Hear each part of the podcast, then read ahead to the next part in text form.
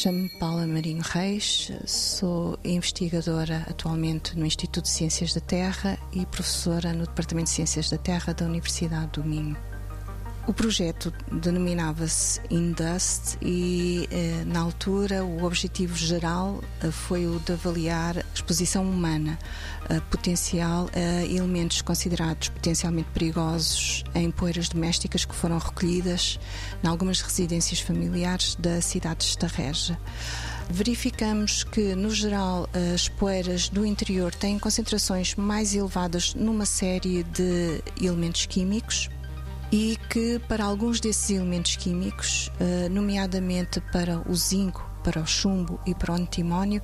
as concentrações são mais elevadas do que muitas das concentrações que nós encontramos relatadas na bibliografia que existe disponível, com dados para outras cidades uh, mundiais.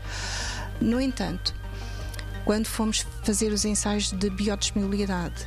Uh, os resultados mostraram que, enquanto que zinco e chumbo estão bastante biodisponíveis e, portanto, facilmente serão assimilados se uh, de alguma forma entrarem no, no, no, nosso corpo, no corpo humano, pelo contrário, o antimónio está nestas poeiras em formas muito pouco biodisponíveis e isso diminui imenso o, o risco potencial que este elemento químico nestas poeiras coloca àqueles, àqueles moradores. 90 Segundos de Ciência é uma produção conjunta Antena 1, ITQB e FCSH da Universidade Nova de Lisboa, com o apoio da Nova Artis.